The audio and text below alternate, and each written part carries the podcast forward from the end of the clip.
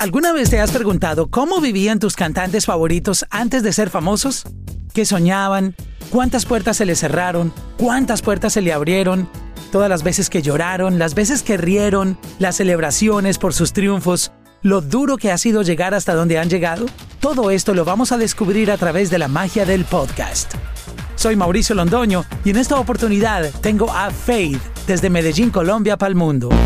Antes de comenzar el episodio, quiero agradecerles a todos por escuchar los podcasts y por sus comentarios acerca de este proyecto que lo que busca es inspirar a nuevos artistas y, ¿por qué no?, también inspirar a otras personas en su vida diaria sobre la persistencia que tienen estos artistas que los ha llevado a lograr muchas metas en su carrera. Espero que disfruten mucho de este nuevo episodio y si tienen comentarios que hacer pueden contactarme en Instagram en arroba Mauro Londono. Este es un podcast original de la música. La música podcast. Hoy en la música podcast estamos detrás de la música de Faith.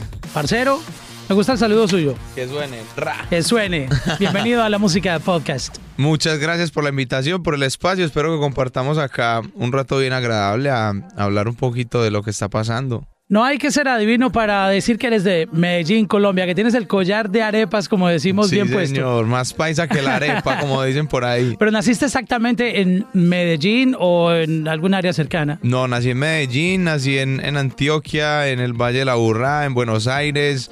Esa es mi casa. Wow, nací. Buenos Aires. Buen sector, además que tiene un- una historia muy bonita porque hay, hay, hay mucha cultura ahí en Buenos Aires, ¿no? Total, pasan muchas cosas bonitas, mucha, como mucho arte. Ahora últimamente se está prestando como que muchas casas viejas que, que hay ahí las están convirtiendo como en espacios de como culturales donde hacen conciertos de hip hop, de conciertos de rap, conciertos de reggaetón. Buenos Aires se está poniendo muy cool ahora. Antes de que empezara todo, ¿cómo vivía Faye? ¿Qué estaba en su cabeza Mm. cuando era pequeñito?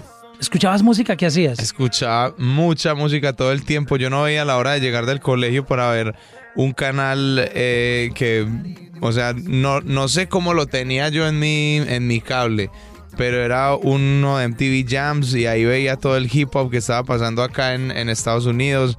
Escuchaba mucho T-Pain, Trick Daddy, Young Draw, T.I. Yo soy súper fanático de toda esa cultura del hip hop. Entonces era como lo mismo que hago ahora. Todavía sigo siendo muy fan de la cultura hip hop pero en esa época estaba en Buenos Aires, un niño jugando como que fútbol en la calle, con otro, pensando en otras cosas. Pero todavía no te estaba llamando la atención trabajar directamente en la 100%, música. ¿O Era tu sueño siempre. 100%. Ayer, de hecho, cuando me iba a acostar, casualmente estaba pensando en eso, porque toda la vida he estado como que el que canta, él. Va a un acto cívico en el colegio, ¿quién va a cantar? Él.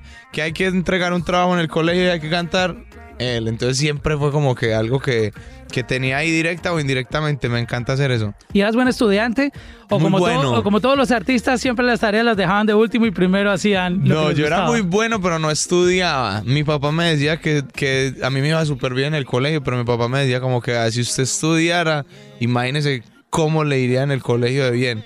Pero no era que era perezoso ni que no hacía las tareas, solo que yo, yo hacía como que todo muy rápido. Humildemente un poco más inteligente. Ah, humildemente le metía mucho ahí a la habilidad con el lapicero. Pero es que los papás siempre han querido que uno estudie, que muestre un, un título ahí en, en un papel.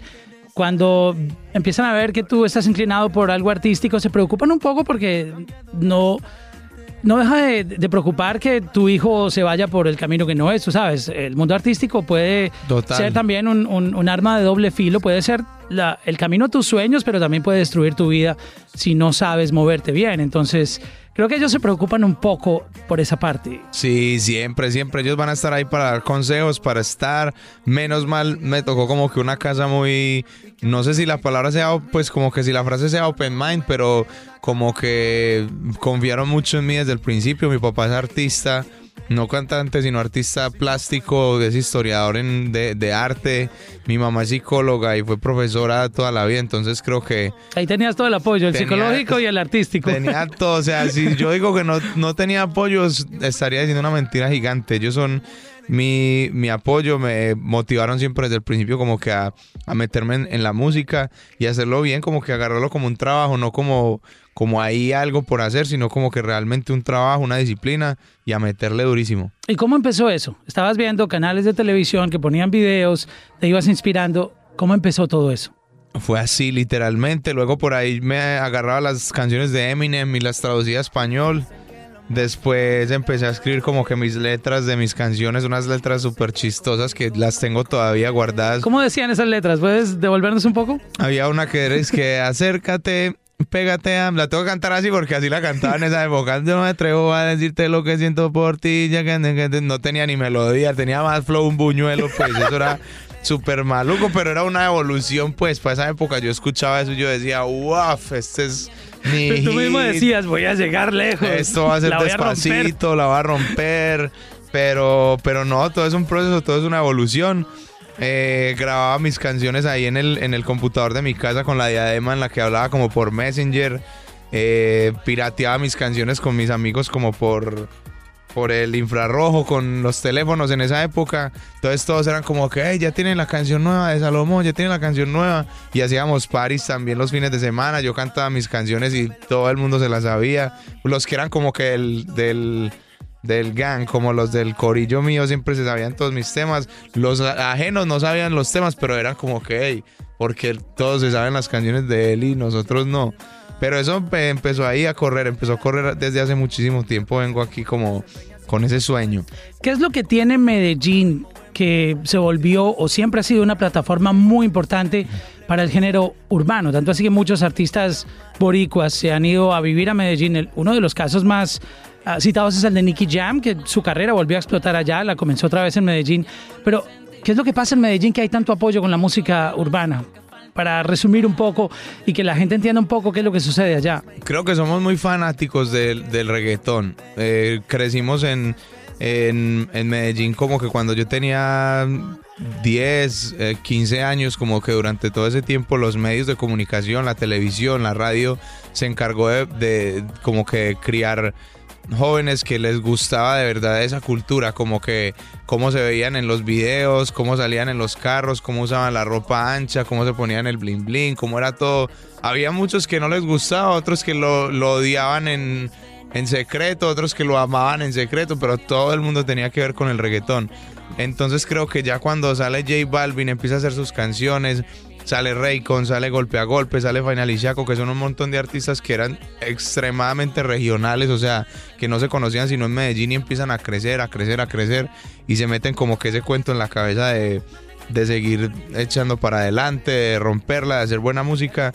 Eso como que empieza a contagiar a todo el mundo como con esa fiebre de, bueno, entonces si este puede, yo también puedo hacerlo, yo puedo hacer mi música, mis canciones.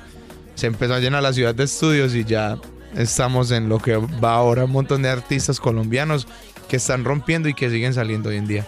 Tu primera movida para acercarte a la industria un poco más profesionalmente, ¿cómo fue? ¿Buscaste uno de estos artistas que estaban sonando? ¿Cómo fue? Fui, bueno, desde el inicio de, todo esto, hay dos productores que son como que los que acompañaron todo ese proceso conmigo, que son Sky y Mosty. Eh, desarrollaron muchas canciones para Balvin, pues el álbum de energías de ellos. Vibras es producido por Sky, por Tiny. Yo los conozco a ellos desde que tenemos como, como 11 años. Somos compañeros de, del colegio prácticamente. Yo salía de mi colegio y me iba para la casa de Mosti a grabar canciones, para la casa de Sky a hacer beats, pero ninguno de los tres sabíamos como que cómo se llegaba allá a ese punto creo que Sky fue el primero como que agarró una entrada con alguien. Yo me metí de corista de un artista allá de, de los colombianos que se llama Shaco. Un shout out ahí para Shaco si escuchan en algún momento esto. Y Sky era el DJ de Shaco. Entonces viajábamos Sky, eh, Shaco y yo para arriba y para abajo, los shows, todo el cuento, hacíamos música. Y ya de ahí uno va conociendo al otro. Luego conocimos a, a J Balvin, Sky se puso a trabajar con él, luego yo me metí en este estudio, el otro, pum, todo fue como creciendo, poco a poco, siempre como que muy centrado en, en todo lo que es el desarrollo de la música. ¿Y qué canción salió de ese primer contacto con gente de la industria? Bueno, salieron muchas canciones. Salió una canción muy buena de Raycon que se llama Secretos. Puedo ser de que no iba a ser mi primer sencillo como que en el 2014 y él la escuchó, se enamoró de la canción y la interpretó, la grabó, la cantó. Estuvimos acá en Miami por esa época grabando el video. Yo por ahí subí un TBT en, mi Instagram porque yo salí en el video, pero nadie sabe que soy yo el que salgo ahí en el video, pero es, muy charro. Eh, no, salieron muchas canciones, salió Jinza por esas épocas. Si necesitas reggaetón, dale. Sigue bailando, mami, no pare. Cuando estábamos trabajando todo lo de todo lo, lo de la música de José, sigo extrañándote, superhéroe. Mm, muchas canciones que fueron como que las primeras que me dieron como que esa confianza de agarrar el lápiz y escribir. Entiende que yo sigo extrañándote a cada instante. Tú empezaste como, como escritor, pero también eres artista. Es difícil de pronto a veces tener que entregar una letra a otra persona o el escritor ya está preparado para que otra persona interprete la música? A mí me dio muy duro porque yo no entré a la música como compositor. Yo no sabía ni siquiera que, que, que en la música existían compositores. Yo decía. Pues, el que cantaba hacía todo, siempre, se grababa. Yo decía, pues si, tú quieres ser artista, lo único que tienes que hacer es tener una voz durísima, tener ideas buenas y grabar las canciones. Ni siquiera sabía que eran productores, pues yo mismo me hacía mis beats, yo mismo me hacía todo, grababa todo el cuento, eso sonaba horrible, pero, pero era como que falta de conocimiento. Lo primer, la primera vez que me di cuenta de eso fue cuando pasó lo de Raycon y, y, no digamos que entonces yo empecé a ser compositor, sino que fue algo como que bueno, está entonces cool, si a alguien le gustan tus canciones y las va a interpretar, ¿qué pasa después de eso? Hay un negocio ahí, ¿cómo funciona? Y me dediqué un rato a escribir canciones, eso me ayudó como a conocer gente, a hacer buenas amistades, a ganarme como que un, un, respeto en el gremio o que a la gente por lo menos supiera quién era yo y qué estaba haciendo y por qué lo estaba haciendo. Esa fue la intención siempre. Ya luego de, un tiempo para acá he tenido como que muy claro que lo que yo quiero hacer en mi vida es ser artista y ser el intérprete de las letras que escribo o muchas veces si me llega una letra y está muy buena, obviamente la voy a grabar porque lo que hago es como que ser un canal para que el arte y la gente que quiera y crea que pueda compartir algo conmigo lo vaya a hacer pero, pero es muy raro ese paso porque es como que tú ir caminando hacia un lado y después te volteas y no eran por ahí, pero por ese camino estaba bueno y vamos para el otro lado. Entonces, esas enseñanzas. Pero, ¿cómo empezaste tú a que otros artistas conocieran tus letras? Porque no es sencillo. Hey, mira, estoy componiendo. Casualidad. Nunca responden los, los textos ni los correos. Es casualidad. Nunca, en ninguna, en ningún momento.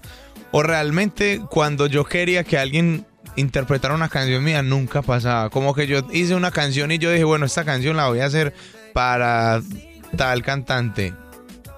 Nunca, nunca pasaba.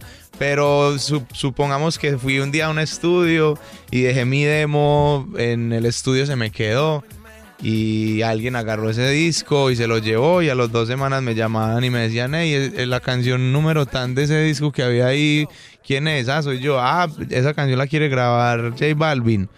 Ah, bueno, listo. Ah, esa canción la quiere llamar, grabar CNCO, la de ese correo que enviaron la otra vez y como que se equivocaron porque el nombre era otro. Yo, ah, bueno. Pero nunca ha sido como que me voy, hey, llegué, tengo esta canción. Siempre han sido cosas súper como casualidades. Es muy chistoso. ¿Cómo ha sido trabajar con artistas que tú has visto crecer tan fuerte en el caso de Sky, J Balvin?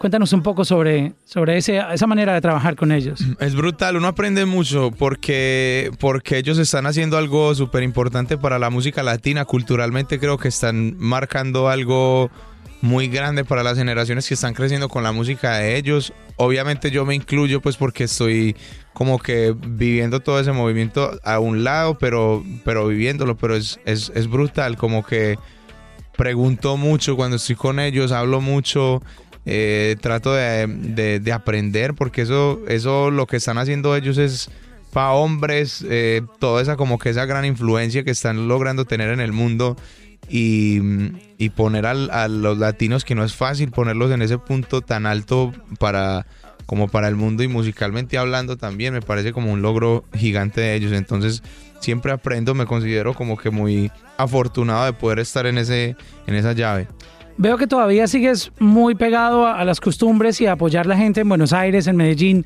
Todos esos artistas que quieren seguir tu camino y estar ahí como inspirándose en, viendo tus logros, cómo tu carrera sigue ascendiendo, te buscan bastante. Tú, tú ayudas gente de tu barrio para, para digamos, que vayan encontrando un camino en, en la industria. Digamos que en el barrio es un poco más difícil porque no paso tanto tiempo, pero en mis redes sociales siempre llegan muchas preguntas de artistas nuevos o a veces cuando estoy caminando por la calle muchas veces me, me paran artistas nuevos, es como que a pedir un consejo o algo. Y yo siempre les doy el mismo consejo, como que esto es de música, pues porque siempre ellos ponen como que muchas condiciones, que es que necesito esto y si no tengo esto no puedo hacer lo otro y si no tengo lo otro no puedo hacer lo de más allá. Pero son límites que ellos mismos se ponen y que hasta uno mismo en, cierto punto de su vida pensó así.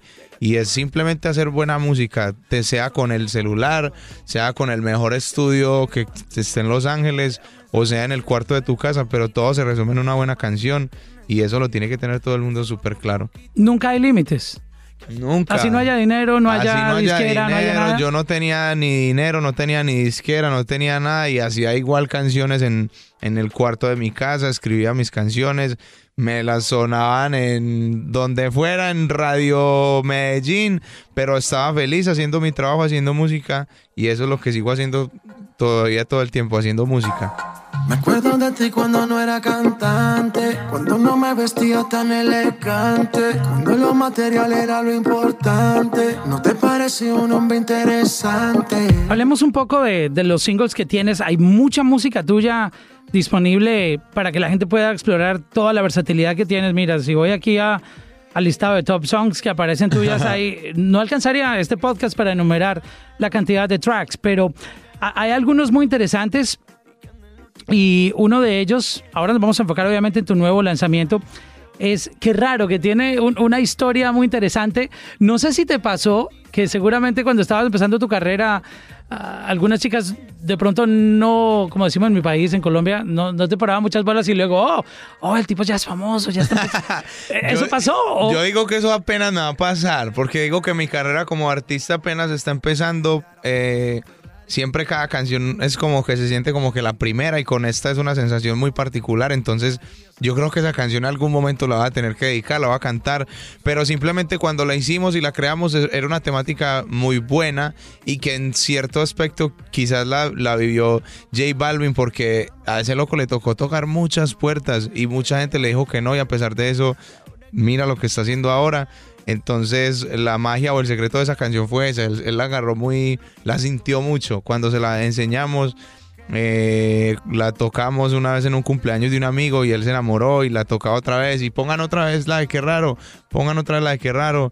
Me la pidió al otro día. Me acuerdo que él subió historias a su Instagram cantando la canción y yo era como que, hey, G. Le tocó el corazón. Te tocó el corazón, entonces que me- se va a montar en ese coro, cómo es la vuelta, pero creo que es una historia muy particular que le pasa a todo el mundo, no solo le pasó a él, me puede pasar a mí, me pasó a mí, a ti, al que sea, porque no es solamente como que una historia de los cantantes, eso le pasa al que cambió el carro, entonces ya sí la- las niñas sí le están poniendo cuidado. Ahora sí se ve bonito el tipo. Exacto, o la niña que se metió seis meses al gimnasio y ya salió como una reina y el que no quiso salir con ella ahora sí le está llamando. Eso le pasa a todo el mundo, como que cuando se ponen más caro, Cupido les hace disparos. Mira que este es un punto importante que mucha gente que en la industria quiere estar trabajando creen que los features o que las colabor- colaboraciones se dan porque simplemente se tienen contactos. Cre- creen que simplemente es, oh, porque tú conoces a este artista, eh, entonces tú puedes hacer que grabemos.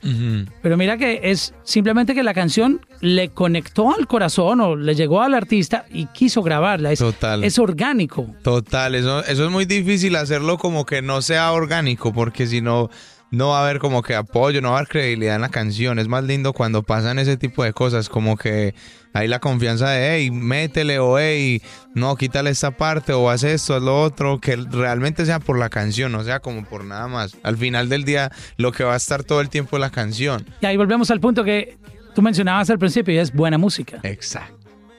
Siempre, siempre va a pasar algo con, con buena música. Ese es el resumen. La buena música no tiene época, no tiene fecha de vencimiento. La buena música va a ser buena música hoy y en 20 años. Entonces hay que hacer buena música. ¿Tú alguna vez en, en tu carrera te has sentado a pensar, bueno, yo cómo puedo sonar diferente o cómo puedo yo proponer? Porque cuando uno empieza a escuchar tus sonidos, siente un estilo, no, no siente como una copia de, aunque todo en la música está inventado, Los mejores artistas. Ah, pero hay, hay una diferencia. Hay una diferencia en tu, en tu sonido y es que no, no se oye copiado de alguien, sino que tienes un sello propio.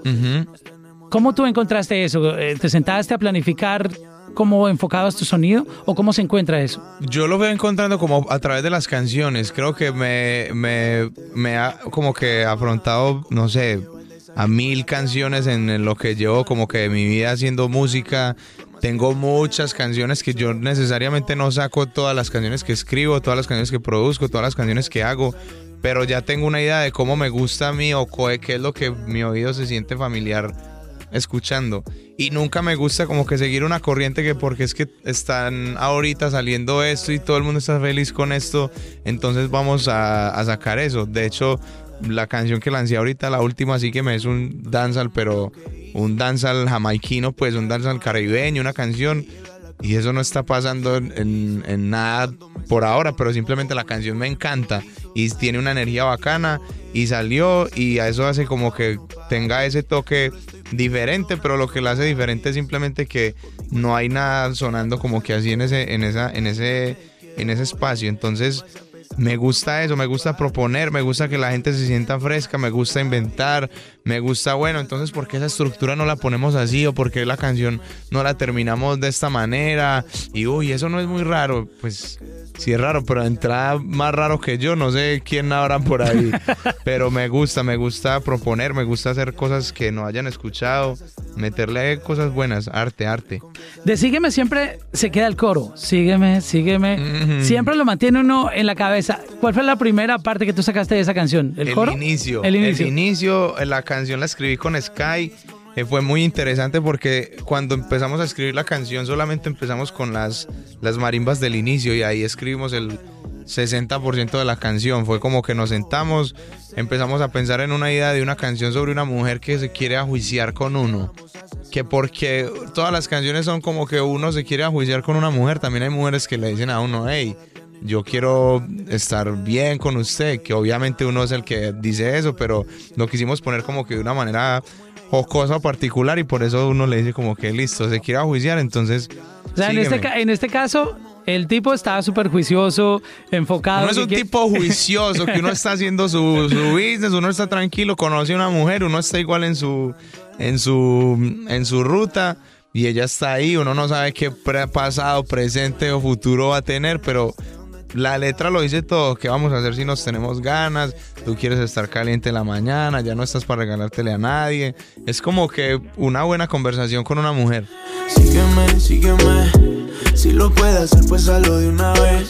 Para que después no estés llamando a la madrugada. ¿Un artista está listo para eso o no hay mucho tiempo para el amor?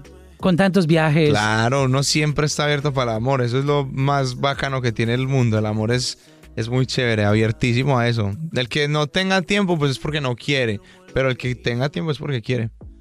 Pero imagínate, llegar a muchos lugares, ver tantas mujeres bonitas, la tentación. Total, es, por eso digo, el que quiere, puede, y el que no quiere...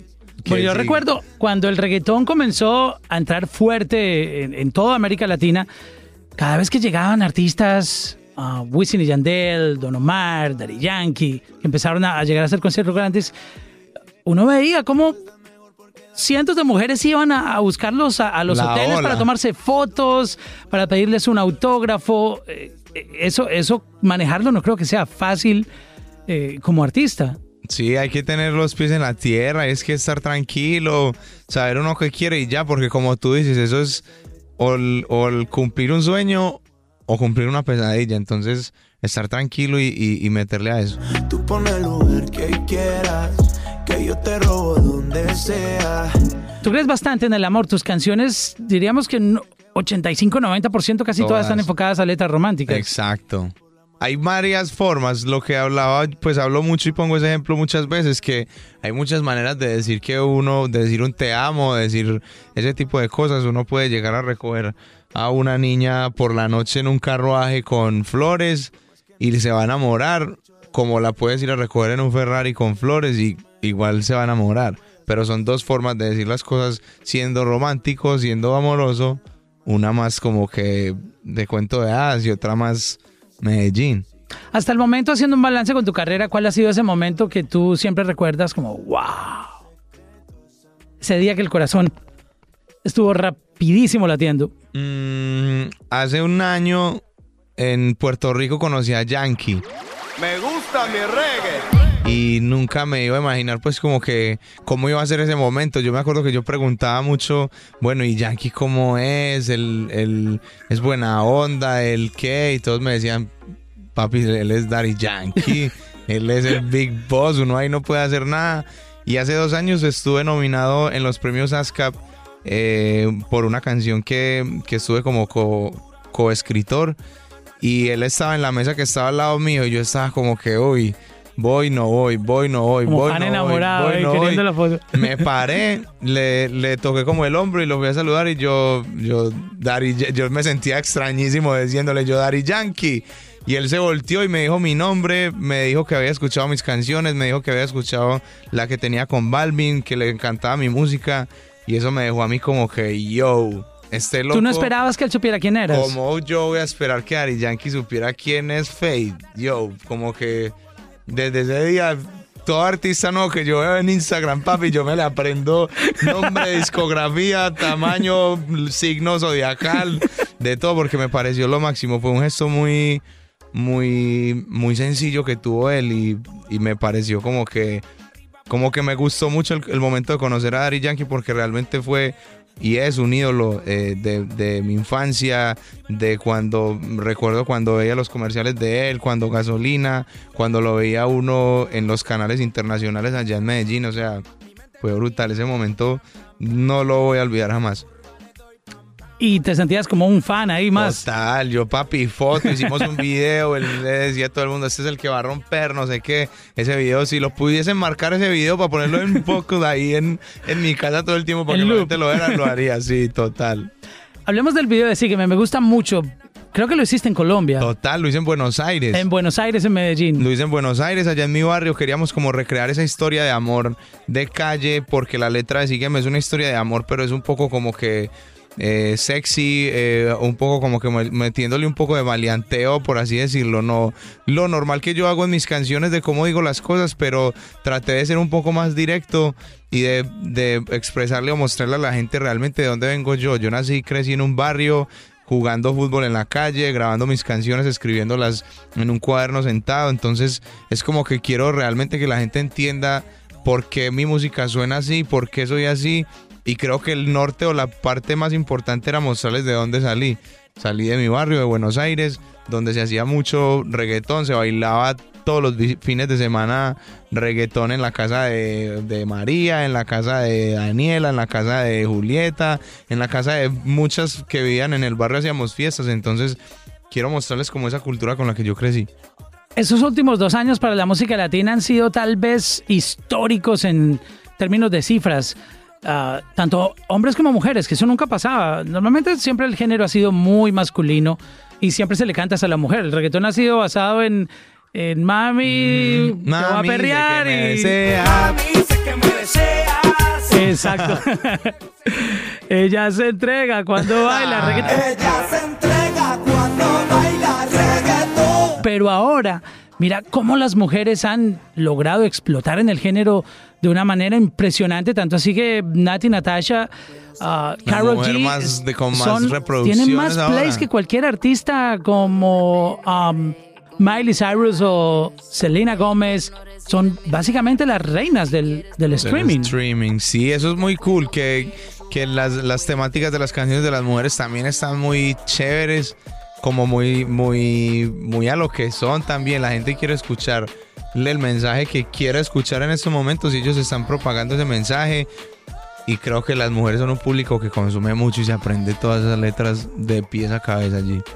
Pero siempre eran las fanáticas del reggaetón. Ahora nos volvimos los hombres fanáticos de las mujeres del reggaetón. Ahora seguimos a Anita, Carol G, Becky G. hay un montón de artistas que, que, la están rompiendo durísimo.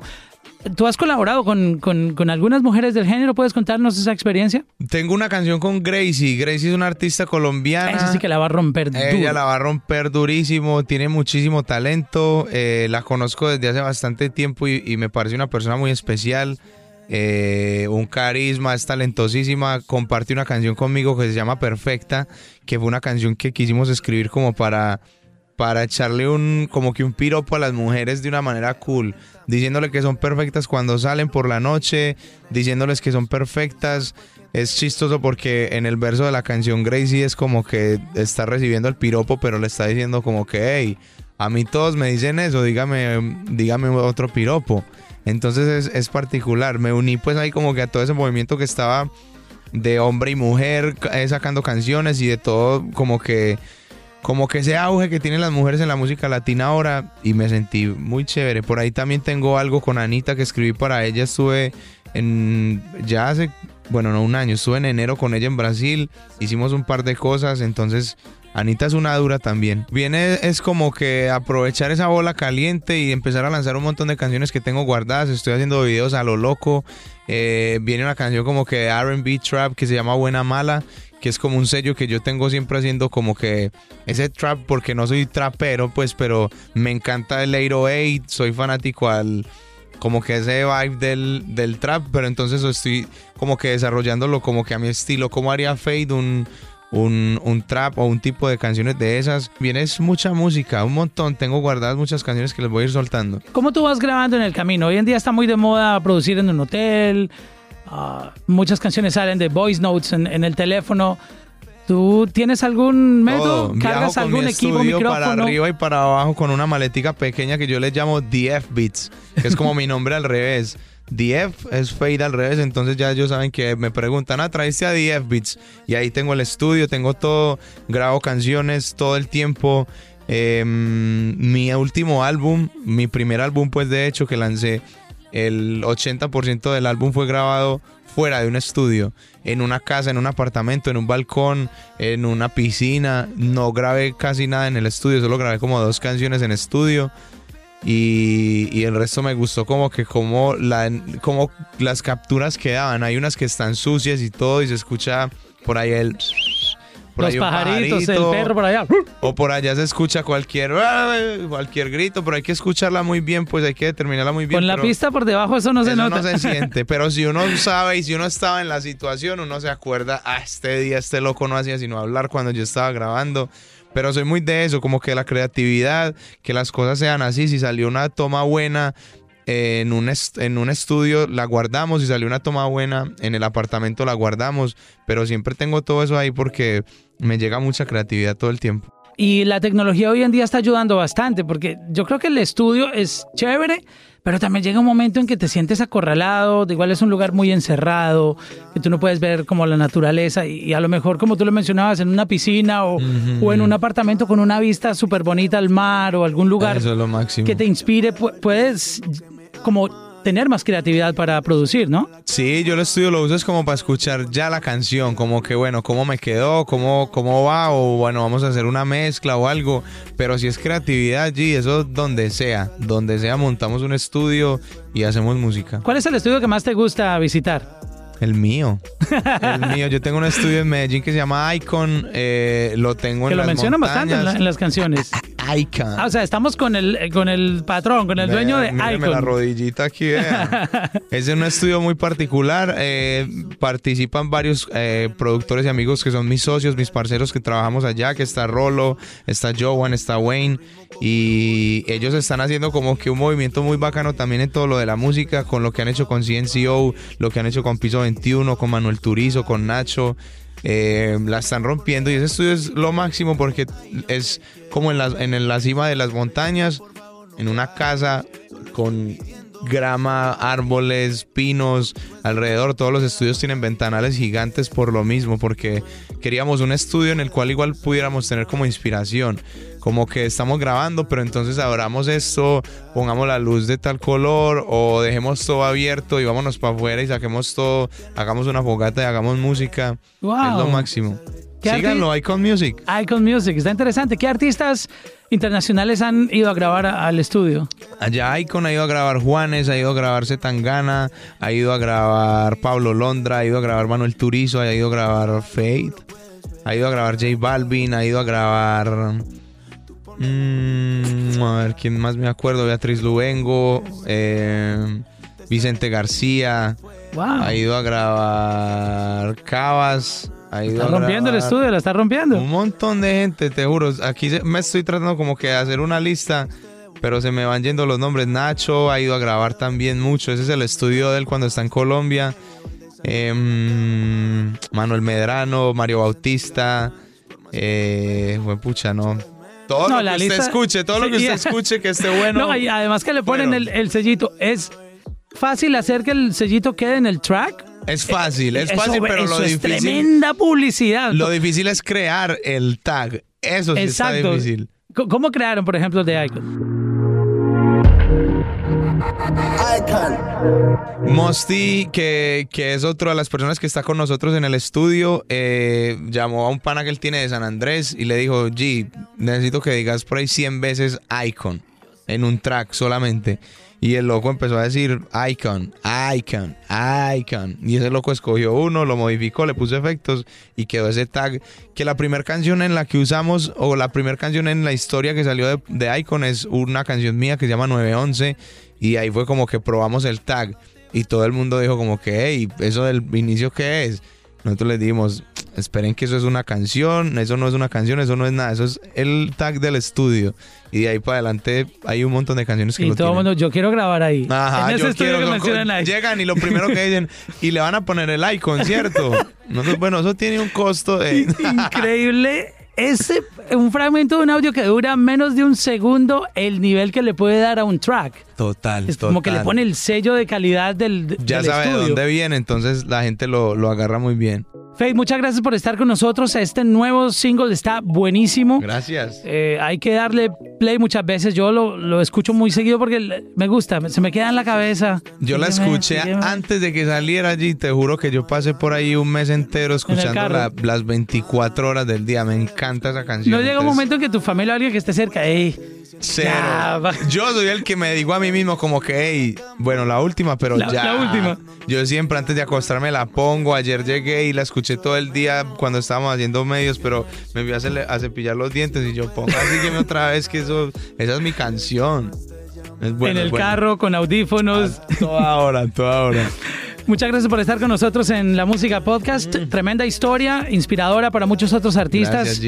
Nunca se detengan, manténganse luchando fuerte por su carrera. Bueno, tú mismo dales el consejo que yo no. Sí, que nunca paren, no, se ningún problema es lo suficientemente grande como para hacerlos detener y, dejar que la creatividad siga fluyendo y que es un negocio netamente de música. El que haga la mejor música es el que va a romper más. Sígueme, sígueme.